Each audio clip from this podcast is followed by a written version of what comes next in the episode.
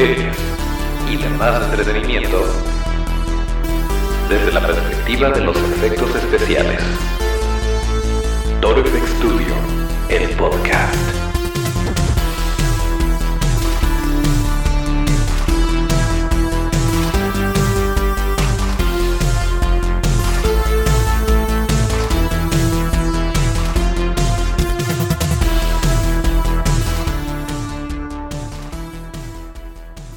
Pues nuevamente, nuevamente estamos en un martes de podcast muy emocionados, el primer martes y el primer episodio de 2020. Bienvenidos a Trophy Studio, el podcast, el lugar donde hablamos de cine, series y demás entretenimiento desde la perspectiva de los efectos especiales de maquillaje. Acuérdense de nuestras redes que son arroba Studio, esto es arroba torofxstu, D-I-O. Y así nos pueden seguir. Eh, yo soy Toncho Ábalos y aquí mero arrancamos este episodio número 86 correspondiente al martes 7 de enero de 2020. Y bueno, pues vamos a, vamos a darle con todo porque hay muchas cosas de las cuales tenemos que hablar. Hay muchas cosas que vienen para 2020 que emocionan bastante y pues vamos a tener muy buen entretenimiento este año. Pero por lo pronto ya saben cómo es la tradición le vamos a pedir al buen Otto que le suba un poquito a la música, que nos ponga la cortinilla, el sonido de fondo y eh, pues le damos inicio.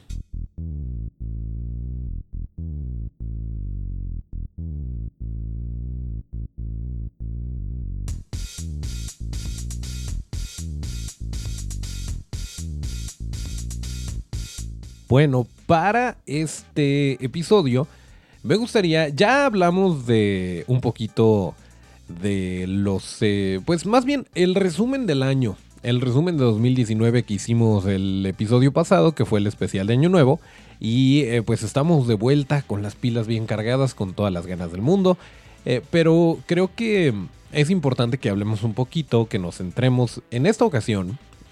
vamos a hacer un breve top 10 de los mejores maquillajes, de las mejores caracterizaciones de los mejores efectos prácticos a lo largo de 2019 para que sepan hacia dónde apunta esto y eh, por si se perdieron algo, pues que todavía están a muy buen tiempo de ponerse al corriente. También vamos a hablar de otras cosas que están pasando, en particular el día de hoy, un tráiler que en lo personal me tiene en shock y en shocked. Eh, me tiene en shock y ahorita les voy a platicar por qué. Pero eh, bueno, el caso es que, eh, ah, por cierto, por cierto, hay que recordarles que este bonito podcast se transmite, se va a estar subiendo todos los martes y todos los viernes, como empezamos el año pasado. De hecho, estamos a dos días de cumplir un año con este bonito podcast y pues muchas gracias a todos. Eh, nos pueden escuchar en cualquier lugar donde ustedes escuchen podcasts, eh, ya sea Spotify, Apple Podcasts, Google Podcasts, Anchor, que es nuestra casa, y también también subimos un episodio a YouTube. Si no están suscritos a YouTube, estaría muy bonito que se metieran al canal y le dieran una suscribida y una me gusteada y todo eso. Eh, eh, y, bueno, pues nos pueden escuchar donde quieran, martes y viernes. En fin, dicho lo anterior. Les decía que eh, Stan Winston School of Character Arts o la escuela de Stan Winston de las artes de personajes, bueno, esta escuela en línea de eh, que bueno, que fue como se dividió Stan Winston Studios eh, después de haber fallecido Stan Winston. Matt, su hijo, amigo personal, se quedó con el área de educación y John Rosengrant y compañía se dedicaron a eh, pues montar Legacy FX con todo el equipo que existía antes y bueno, el resto de su historia.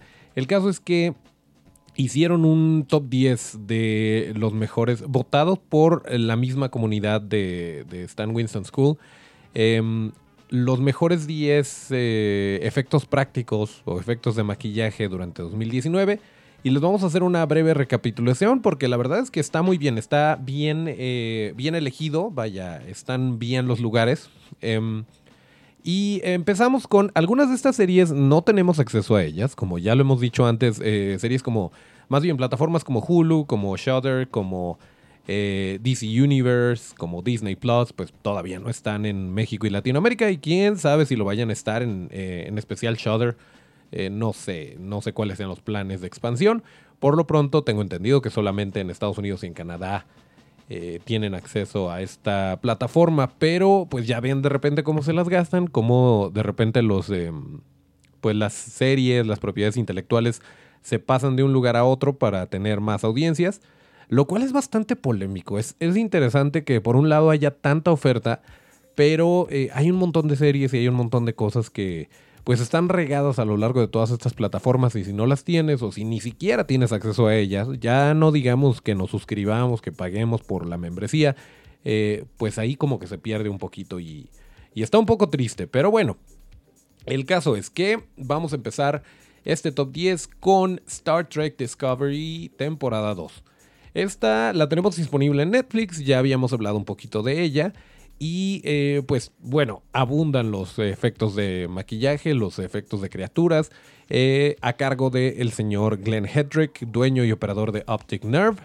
Y eh, bueno, nada más como dato curioso, pues está por ahí uno de los, de hecho el personaje protagónico es Doc Jones, que va a estar en México este año, por cierto.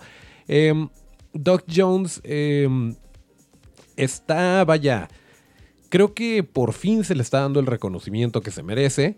Eh, porque normalmente pues lo veíamos debajo de maquillaje y pues a lo mejor quedaba por ahí en las sombras y últimamente de unos, de unos años para acá y mucho de la mano de nuestro santo patrono Guillermo del Toro se ha dado mucho más a conocer, aunque no es la excepción en Star Trek Discovery. Tanto en la temporada 1 como en la 2 hace el mismo personaje y está debajo de un montón de maquillaje, así que, eh, pues bueno, a lo mejor no pueden reconocer su cara, pero sí su trabajo. Y por ahí también está Soniqua Martin Green, a quien conocimos en eh, The Walking Dead. Estuvo por ahí algunas temporadas y luego pues se murió. Sí, perdón por el spoiler, pero la verdad es que eh, ya hace mucho de esto. Y ahora la está rompiendo en Star Trek Discovery. Y eso está muy bonito. Así que si no la han visto, si se quieren poner al corriente, eh, miren, la verdad es que yo en lo personal no soy muy seguidor de Star Trek, sé de su existencia, pero así estaba al principio con Star Wars y de unos 5 o 6 años para acá, como que me fui poniendo al corriente y ahora sí soy parte de la comunidad Warsy. Así que a lo mejor me pasa lo mismo con Star Trek, pero por lo pronto los... Eh, y desde los inicios de Star Trek siempre ha habido... Eh, trajes de criaturas, ha habido caracterizaciones de, personajes extraterrestres, simplemente las orejas de Spock. Eh, siempre se ha caracterizado por tener este tipo de trabajos y la verdad es que eh, en esta ocasión, en esta serie, sí se lo llevan al siguiente nivel. No podría haber visto la serie, pero los maquillajes sí los tengo muy presentes y están muy bonitos, muy bien diseñados, así que muy bien por el señor eh, Glenn Hedrick. Y pues ahí está. Número 10, Star Trek Discovery. Número 9 es una de las que les decía, les decía ah, que no vamos a tener acceso por lo pronto, que es Creepshow que está en la plataforma de Shudder. Es una serie que nos emociona mucho y que ya les habíamos comentado, pero que desafortunadamente no hemos tenido oportunidad de ver. Y es, eh, está basada en una película que de hecho sí está en Prime Video, que se llama Creepshow también, de el señorón George, soy el padre de los zombies, Romero. Es una película de 1982 que es como una serie de, eh, de historias eh, compuestas en un tengo entendido que tiene que ver con un cómic, con una revista, algo así, que es como lo están tomando también en la serie. Y bueno, si tienen oportunidad, por ahí está. Nosotros vamos a hacer lo propio y hacer nuestra investigación, pero por ahí está en, Amazon, en Prime Video, eh, la serie de, perdón, la película de Show de 1982. Entonces, ¿qué pasa? Que Greg Nicotero, Greg soy el eh, eh, sucesor como padre de los zombies, em, Greg Nicotero, ya hemos hablado de él, eh, lleva un ratote con su empresa KNB. Em, y bueno, él curiosamente empezó trabajando en, eh, para George Romero y aprendió mucho de Tom Savini, que en ese entonces pues era un joven jovencillo, pero eh, pues fue como que muy icónico en cuanto al cine de, de zombies y cine gore y todo esto, pues muy buen artista de efectos especiales de maquillaje. Y em, pues curiosamente él era, Tom Savini era como que mentor de Greg Nicotero. Y después, eh, pues ahora para, para Shudder, Greg Nicotero es como que el mero mero ahí, el que toma las decisiones. Y obviamente le llamó a su amigo Tom Savini y le dijo, vente para acá, vamos a trabajar en esto. Y pues él obviamente feliz. Se ve muy bonito. Por ahí hay una, hay una escena en stop motion que la pura armadura para el, monito que utilizaron para esta animación es una obra de arte. Y desafortunadamente, por lo pronto, no hay manera de verla legalmente. Si en algún momento sale, eh, no sé, un compilado en Blu-ray o algo así para que lo podamos ver, se los voy a hacer saber porque seguramente sí la vamos a comprar. Es algo que sirve no solo como entretenimiento, sino como material de estudio. Se le está poniendo muchísima pasión y mucha, em, mucha atención al detalle a esta serie. Lo están haciendo con todo el corazón. Eh, y, bueno, pues parece que le está yendo bien, según las críticas le está yendo bastante bien esta serie, pero bueno, esa se lleva el lugar 9, Creepshow, en la plataforma de Shudder. En, en el número 8 es una película que nos perdimos cuando estuvo en el cine, que les estuvimos hablando de pues ciertos datos curiosos de cómo originalmente pretendían que, vaya, la intención era que el look de los zombies, nuevamente es de zombies, sí, eh, por cierto, estoy hablando de Zombieland Double Tap, eh, creo que acá se llamó Zombieland Tiro de Gracia, y eh, pues sí, pasaron ciertos años entre Zombieland o Tierra de Zombies y Tierra de Zombies Tiro de Gracia, em, y la intención era al principio como que darle un look un poquito más descompuesto a los zombies, como que pasó cierto tiempo. Pero al final dijeron, ¿sabes qué? Me está sacando mucho de la, de la historia, no se siente como que sean parte del mismo universo, entonces vamos a regresarnos, ignorar los hechos científicos que harían que los zombies se pudrieran de otra manera y vamos regresándonos al look eh, original. Y eso fue lo que hizo Tony Garner con su compañía Alterian. También ya hemos hablado de Tony Garner. Y de veras, eh, vamos a hacer de repente seccioncitas en donde le demos em, foco a algún artista en particular, pero váyanse aprendiendo estos nombres si no están tan familiarizados porque llevan muchos años dando de qué hablar y lo van a seguir haciendo porque son muy buenos en lo que hacen y hacen cosas muy bonitas y afortunadamente estamos en una época en la que la gente lo pide. Está gustando, eh, está eh, resurgiendo esta apreciación por lo práctico, por lo tangible, por los efectos especiales prácticos no que no existan los digitales. existen, son necesarios y son muy bonitos cuando se emplean de la manera correcta, pero ya estamos saliendo un poquito de ese bache en el que nos estábamos enfocando demasiado en lo digital y todo parecía videojuego y no se disfrutaba de la misma manera. Entonces, bueno, el número 8 se lo lleva Zombieland Double Tap o Tierra de Zombies Tiro de Gracia, que eh, todavía no está, todavía no está en, plataformas... Eh, digitales, pero nosotros les damos el pitazo en cuanto nos enteremos. Y el número 7 es otra que me rompe el corazón por la historia eh, en la que fue cancelada y que ya también hemos hablado aquí, Swamp Thing o La Cosa del Pantano, esta serie de DC Universe basada en el cómic del mismo nombre que ya ha tenido representaciones en pantalla y eh, pues le entraron con todo. Originalmente tenían un presupuesto mucho mayor al que, al que esperaban. Originalmente iba a ser de 13 capítulos y terminó siendo de 10. Y llevaba, me parecen, dos capítulos de haberse estrenado en la plataforma de DC Universe y dijeron, ¿saben qué? No va a haber temporada 2, para que ni se emocionen. Obviamente esto ya, eh, pues ya estaba apalabrado que iban a grabar los 10 episodios, ya se había grabado gran parte de la serie, se me cayó algo. Em, ya estaba eso encaminado por parte de Justin Raleigh y su compañía Fracture FX, pero, desafortunadamente, al parecer lo que pasó aquí es que DC Universe, eh, como dicen los gringos, mordió más de lo que podía masticar. Y entonces, eh, pues las suscripciones no se... Eh, no dieron para que fuera rentable hacer otra temporada o incluso hacer 13 capítulos como lo tenían planeado. Y dijeron, ¿saben qué? Vamos a recortar gastos y vamos a dejarlo aquí por lo pronto. lo cual es muy triste. Porque la verdad es que sí les hemos mostrado el detrás de cámaras, hemos mostrado cómo, em, cómo funcionó esto, cómo hicieron lo que Derek Mears, que fue el actor debajo de La Cosa del Pantano, dijo que era el Ferrari de los trajes de criatura. Eh, es un, es una, un maquillaje, una criatura bastante compleja que lo cubría completamente, que el traje, era la cara. Y lo lograron reducir, lograron reducir el tiempo de aplicación de una manera impresionante. Obviamente ya estaba todo súper aceitado, súper planeado. Y en pantalla se ve súper bien. Y obviamente sí, lleva detalles digitales, pero eh, funciona. funciona perfectamente bien y es una lástima que no se vaya a renovar. Esperemos, esperemos que algo pase por ahí, que em, alguien retome la serie y la pueda continuar, no lo sé. Pero bueno, por cierto, esto estaba producido por el mismísimo James Wan, el que trajo a nosotros el Conjuro Verso y el que trajo el Insidious Verso.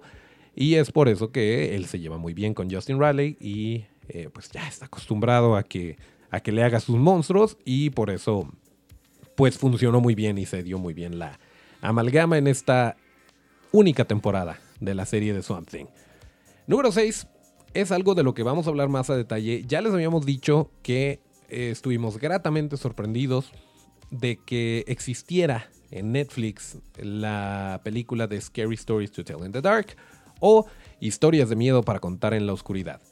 Em, esta película eh, a cargo de Andre Uvredal, que ya hemos dicho eh, fue producida por Guillermo del Toro, está muy bonita, está entretenida, pero más que eso, creo que el, realmente los protagonistas aquí son los monstruos. Y lo más bonito fue el traer las ilustraciones de Stephen Gamble a la pantalla.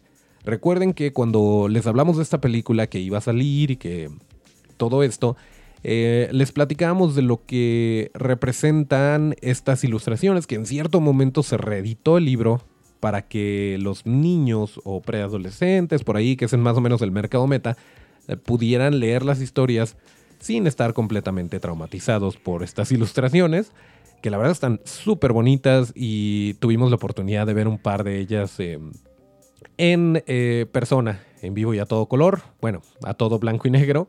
Eh, porque el señor Guillermo del Toro tiene en su poder un par de originales de Stephen Gamble y las mostró en el, en el museo de En Casa con mis monstruos. Pero en fin, el caso es que el equipo de Spectral Motion que es de el eh, mexicano Michael Izalde, bueno, México-americano, Michael Izalde, em, estuvo a cargo de, traer a la vida a estos personajes.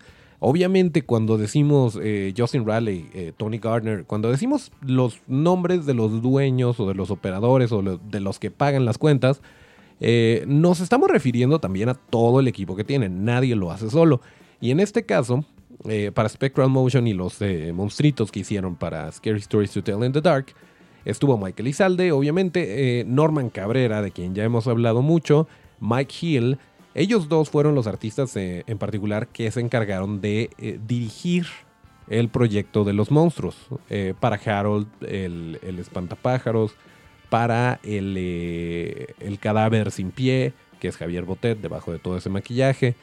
Em, y bueno, pues lo más bonito fue de unos trazos, unos, unas ilustraciones bastante eh, etéreas, convertirlo en una criatura tridimensional, en un personaje que pudiera em, vivir y respirar en pantalla y que además tuviera un actor adentro. Que por cierto, el Jangly Man fue una creación original para esta película y bueno, pues échensela, ahí está en Netflix, Scary Stories to Tell in the Dark o Historias de Miedo para Contar en la Oscuridad. Em, y esa se lleva el número 6. El número 5 lo hablamos a principios de este bonito podcast del año pasado y la verdad es que no tiene desperdicio. Y estamos hablando de la serie, la miniserie de HBO Chernobyl.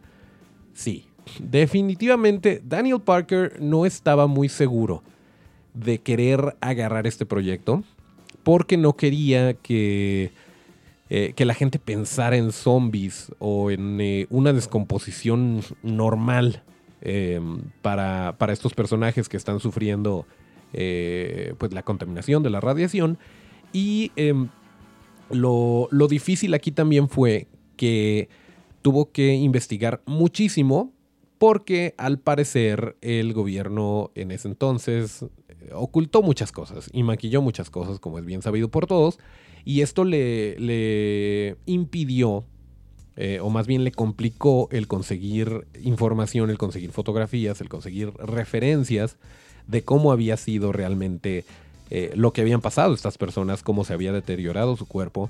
Y al final, pues obviamente consiguió eh, la información que necesitaba y se esforzó por mostrar hasta el más mínimo detalle como lo negro en las uñas. Estamos hablando, obviamente, ya les hemos dicho cómo se ve la piel, cómo se, eh, cómo se ven las, eh, pues todas esas eh, laceraciones, eh, todo lo que sucede en, la descomposición de los cuerpos a lo largo de la serie de Chernobyl, pero cosas como lo negro de la lengua, lo negro debajo de las uñas, porque se empiezan a, a pudrir, eh, todo esto son cosas que, que Daniel Parker realmente tuvo en cuenta para que se viera lo más auténtico posible y para, nuevamente, ayudar a contar la historia. No se trata de que se vea cool, o sea, sí, pero se trata de contar la historia y de que de poner al espectador em, en perspectiva de lo que están sufriendo estas personas y por ningún momento eh, se queda uno fuera de la jugada o pensando eh, esto se ve falso o esto eh, no me lo creo, o sea, todo funciona perfectamente. Así que si tienen oportunidad también, Chernobyl en HBO, son poquitos episodios, es una muy buena miniserie y creo que también es, es algo que vale la pena tener en el, eh, en el acervo cultural de series. Y pues sí, se lleva el número 5. Y como ya vamos a la mitad, le voy a pedir al buen Otto que le suba un poquito el volumen mientras le tomo un poquito mi café. Seguimos con el top 10 y con varias cosas que hay que comentar para este bonito martes de podcast.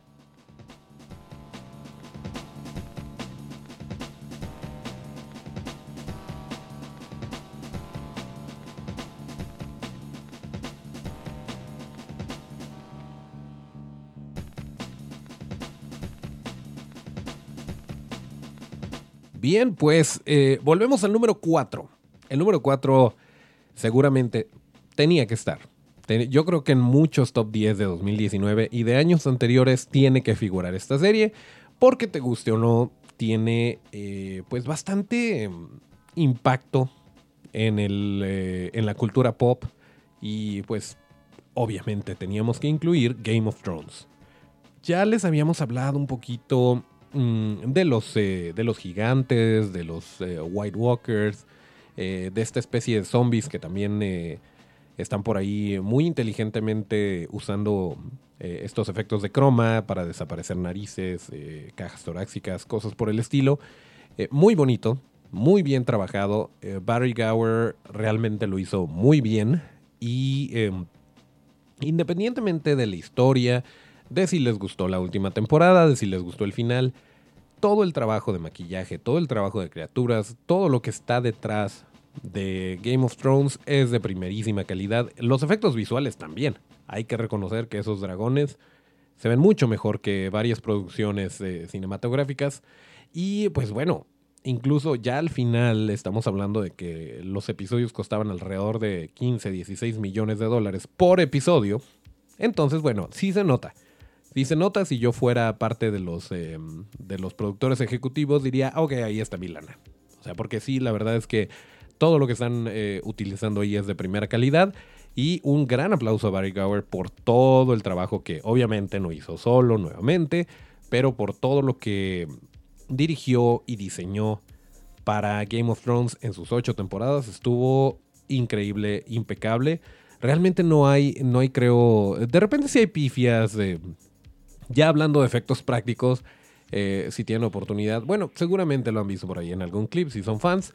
Eh, me parece que es en la batalla de los bastardos que Jon Snow se baja del caballo y trae una espada que claramente es una espada de goma porque se empieza a doblar de un lado para el otro. Eh, pero bueno, son cosas que pasan, son cosas que pasan con la utilería y miren, mejor tener una espada de goma que te pase algo al estilo Brandon Lee. Eh, investiguenlo. Pero bueno, Sí, algún día vamos a hablar de, efectos prácticos eh, con problemas o efectos prácticos con resultados trágicos, que sí los ha habido, sí los ha habido y bueno, vaya, antes no existía tanta regulación ni tanta preocupación por la seguridad de los actores, de los dobles, etcétera, y pasaban muchas cosas. De hecho, muchas cosas no pasaron de milagro, pero bueno, eso es tema para otro podcast, ya les platicaremos. Em, hay mucho, hay mucho que platicar, pero ya, ya llegaremos a ese punto. Por lo pronto, el número 4 se lo lleva Game of Thrones. Muy bonito, todo. Em, nuevamente, estamos hablando únicamente de los efectos especiales de maquillaje. Puedes no ser fan de la serie, pero eh, hay que reconocer que el trabajo que hicieron, el trabajo que hizo Barry Gower y su equipo es de primerísima calidad. Y eso nos lleva al número 3. Es una serie que nos tiene, les voy a ser muy sincero, un poquito molestos porque todavía no la podemos ver de manera legal y eh, bueno, el propósito es aguantarnos a que se estrene, que al parecer va a ser por aquello de noviembre, tal vez octubre. Eh, estoy hablando de The Mandalorian, esta serie de Disney Plus. Sí, ya todos hablamos del Baby Yoda, eh, que está muy bonito todo. Pues no es lo único que hay. Ustedes saben que en una, em, en una producción que tenga que ver con Star Wars y que tenga que ver con acción viva y que tenga que ver con John Favreau, eh, quien quiere revivir y quien quiere retomar todo lo que, toda la esencia de la Guerra de las Galaxias de Star Wars, que son efectos prácticos, que son criaturas, que son eh, animatronics, etcétera, etcétera, pues obviamente iba a tener todo esto y lo tiene. Lo tiene, hay un montón de criaturas por ahí. Eh, hay uno en particular que me parece es uno de los personajes principales y que estuvo a cargo nuestro amigo David Covarrubias, que estuvo por ahí eh, por la parte de los animatronics, papetereando algunos gestos de este personaje. Eh, y pues sí, Legacy FX es un monstruo de estudio, ya les eh, vaya, ya sabemos todos, o al menos la mayoría, que antes era Stan Winston Studios, ahora es Legacy FX. Y estuvieron a cargo de los efectos de The Mandalorian. Y pues muy merecido ese tercer lugar. Ya hablaremos más a detalle cuando salga la serie. Por lo pronto, pues lo que alcanzamos a ver en los trailers, lo que alcanzamos a ver por ahí, se ve muy bonito y felicidades. Ya les platicamos de esta, esta anécdota de que dijo Werner Herzog que eran unos cobardes por no estar utilizando al 100% al Yoda bebé y por estar tomando segundos planos para, más bien segundas tomas eh, en blanco para sustituirlo con CGI en caso de que fuera necesario. Bueno, no fue necesario, todos amamos a Baby Yoda y muchas otras cosas que hay en The Mandalorian y que veremos en algún momento. No sabemos aún cuándo. Eh, y bueno, el número 2 se lo lleva Hellboy. Así, yo sé, yo sé que es una película controversial, eh, que tal vez fue muy rápido que hayan traído de vuelta esta franquicia, esta propiedad intelectual, eh, que todos teníamos las películas de Guillermo del Toro en nuestro corazón y estábamos esperando esa tercera parte eh, con Ron Perlman, con Doug Jones. Pues bueno, desafortunadamente esto nunca pasó y probablemente nunca pasará. Y entonces nos trajeron Hellboy con David Harbour, que en mi opinión lo hizo muy bien. Eh, con nuestro amigo personal Douglas Tate, que estuvo aquí en este podcast y que nos estuvo platicando de su experiencia siendo el Gruaga, este gran cerdo humanoide. Em, y la verdad, Joel Harlow estuvo increíble eh, dirigiendo todo esto. Obviamente sí, nuevamente aquí está la, prueba. Eh, Norman Cabrera también estuvo a cargo, fue el, el, artista a cargo del proyecto del Gruagach. Eh, y, bueno, pues dirigido por el dueño de, del changarro, que era Joel Harlow. Pero bueno, em, échense una vuelta. De verdad, no, no la vean como ya no es la de Guillermo del Toro, simplemente como una historia de Hellboy, que de hecho, si son fans de Mike Mignola, yo siento que va muy a la par con, em, con el estilo de Mike Mignola. La diferencia es que Guillermo del Toro le metió mucho de su misticismo, de fantasía, de eh, pues cosas más bonitas, por así decirlo, a las películas de Hellboy 1 y Hellboy 2, El Ejército Dorado. Y es por esto que se sienten tan, tan desconectadas. Aunque nuestro buen amigo René Córdoba dice que no y que es una porquería. Pero bueno, a final de cuentas, mm, ustedes como audiencia, nosotros como audiencia, tenemos la última palabra. Pero si quieren ver monstruos bonitos, ahí están ahí están en la película de Hellboy. La verdad es que sí, el traje de Hellboy a, mí me gustó mucho y creo que lo llegamos a comentar. Eh, el detalle de las venas, del, pelo, de todo, em, todo esto que en un close-up extremo se ve muy bien y resiste y no se ve como un traje. Creo que esto funciona muy bien. Y, em, y bueno, eh, yo pienso que las expresiones de David Harbour y que su actuación no se ve limitada por lo que trae en la cara, que acuérdense que esto es un factor muy muy importante, eh, y no nada más él. Hay varias criaturas por ahí que también vale muchísimo la pena que analicemos porque pues están de muy buena calidad, están muy bonitas. Entonces, independientemente de la película, el señor eh, Joel Harlow lo hizo muy bien. El señor David Harbour y el señor Douglas Tate lo hicieron muy bien. Entonces, eh, pues ahí está. Y la pueden encontrar en Cinepolis Click, por cierto. Em, esa es otra, otra opción que les vamos a ir dejando sobre la mesa. Si ustedes tienen acceso a Cinepolis Click, ya pueden eh, rentar o comprar la película de Hellboy, la de 2019. Así que, pues bueno, ahí está la opción por lo pronto. Y el número uno. El número uno se lo lleva Dark Crystal Age of Resistance o El Cristal Encantado, la verdad de la resistencia. Hablamos largo y tendido de ella, sí. ¿Lo merece? Sí.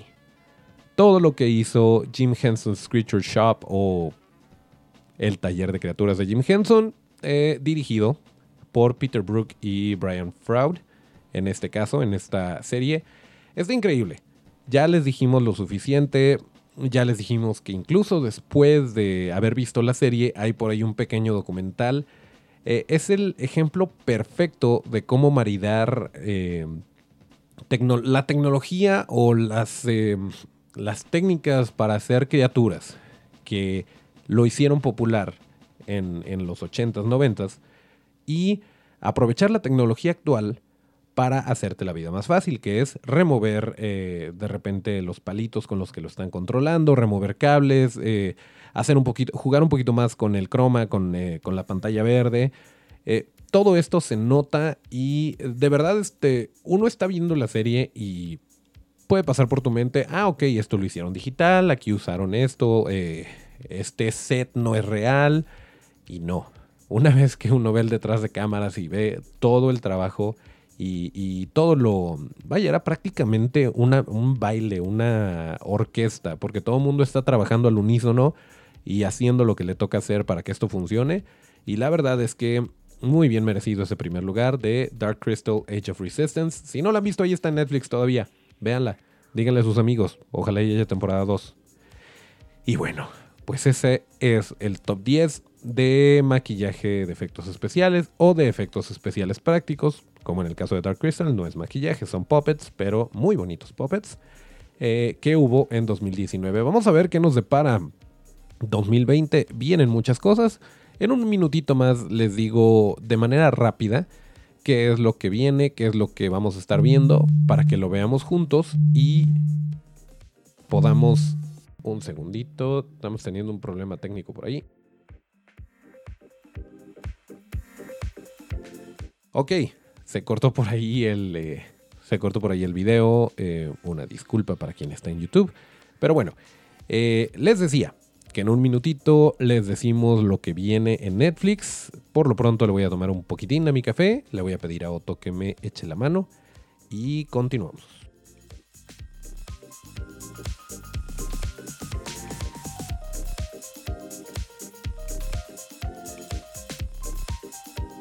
La verdad es que ya me quedé preocupado porque no sé, no sé si vayamos a arrancar con el pie izquierdo y se haya perdido la mitad del video. Si es así, pues bueno, ni modo. Eh, si quieren saber qué es lo que sucedió, métanse a YouTube para ver si es que va a haber video o no. Pero bueno, de cualquier manera, gracias por, por seguir escuchándonos. Em, y ahí les va. Les voy a dar un par de eh, recomendaciones o avisos de lo que va a haber en Netflix y en Prime Video para este mes. Eh, empezando por Netflix. Ya está la serie de You. Ya la habíamos comentado.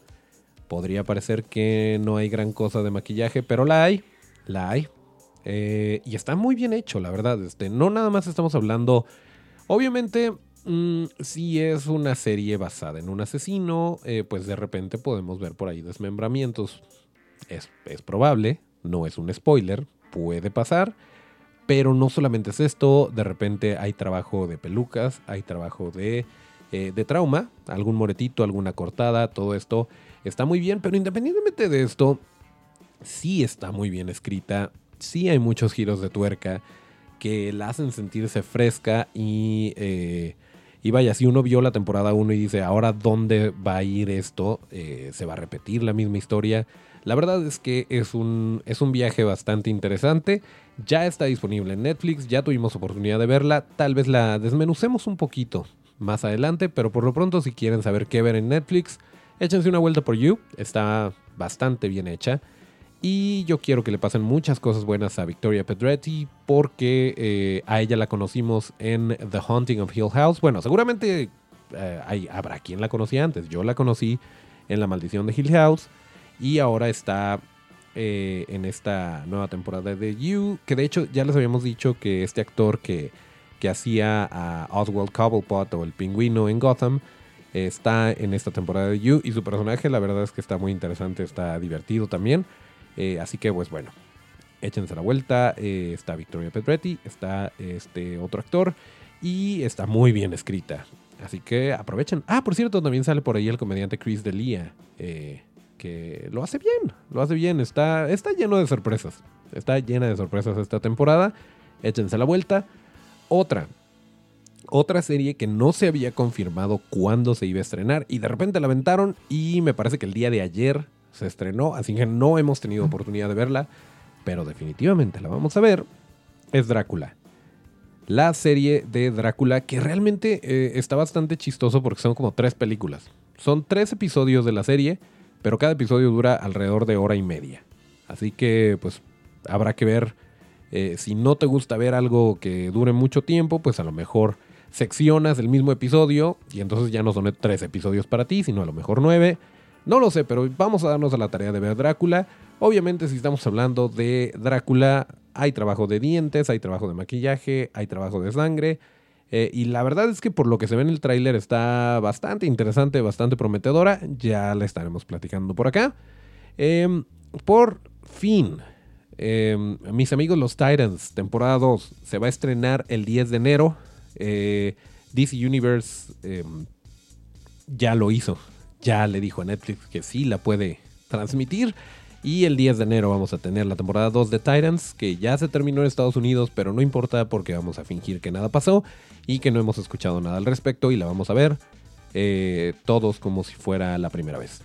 Ese es mi compromiso con ustedes y ya les platicaremos qué es lo que nos trae esta segunda temporada. También eh, las escalofriantes aventuras de Sabrina, el mundo oculto de Sabrina, bueno, Sabrina, que ya la hemos hablado, ya hemos dicho que hay bastante trabajo muy bonito de criaturas, de maquillaje, etcétera, etcétera.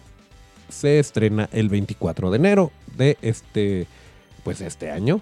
Entonces por ahí vamos a tener también más monstruitos y hablando de monstruitos, demonios y diableros.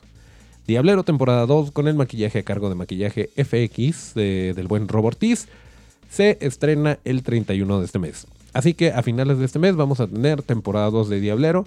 Ya la platicaremos por acá. Y hay muchas más cosas. Pero por lo pronto, ahí les dejo esas eh, breves, esas cinco series que, que, están por lo pronto disponibles o que van a estar disponibles muy próximamente en Netflix. En Amazon ya les dijimos que está eh, en Prime Video, que está The Twilight Zone o La Dimensión Desconocida, esta nueva versión de la serie de eh, ahora de 2019. Em, ya la pueden ver en este momento, em, pero no la hemos visto, así que pues, es una de las cosas que vamos a estar platicando. Y otra cosa que definitivamente vamos a platicar es la serie de Star Trek Picard. Así es, esta serie de Star Trek que trae de vuelta a, em, a Jean-Luc Picard. Se estrena el 24 de este mes y es una de las grandes promesas que trae Prime Video este año, así que pues hay bastante, hay bastante con que entretenernos. Eh, salió por fin el tráiler de New Mutants, yo creo que lo hablamos este viernes porque eh, ya por fin, parece que ya por fin se va a estrenar y Macy Williams se ve increíble ahí, entonces pues parece que va a ser un muy buen año, nuevamente va a ser un muy buen año para los monstruos, un muy buen año para eh, el cine, para las series y para todas las cosas que nos gusta platicar por aquí. Así que, eh, pues bueno, bienvenidos a la realidad, bienvenidos a 2020, eh, a enero. Vamos a seguir subiendo un episodio nuevo cada martes y cada viernes.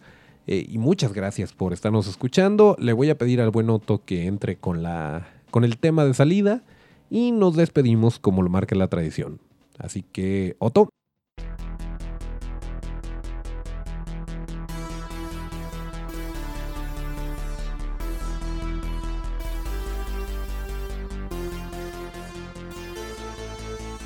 Ok, pues aquí cerramos el episodio número 86 de Toro Studio, el podcast. Acuérdense que, ah, correspondiente al martes 7 de enero de 2020. Acuérdense que para seguir la conversación hay que seguirnos en todas las redes que son arroba torfxstudio, esto es arroba torfx, S-T-U-D-I-O. Yo soy Toncho Ábalos y mis redes son arroba Toncho Ábalos con T. Muchas gracias a Otto en los controles, nos escuchamos el próximo viernes de podcast y hasta el próximo llamado.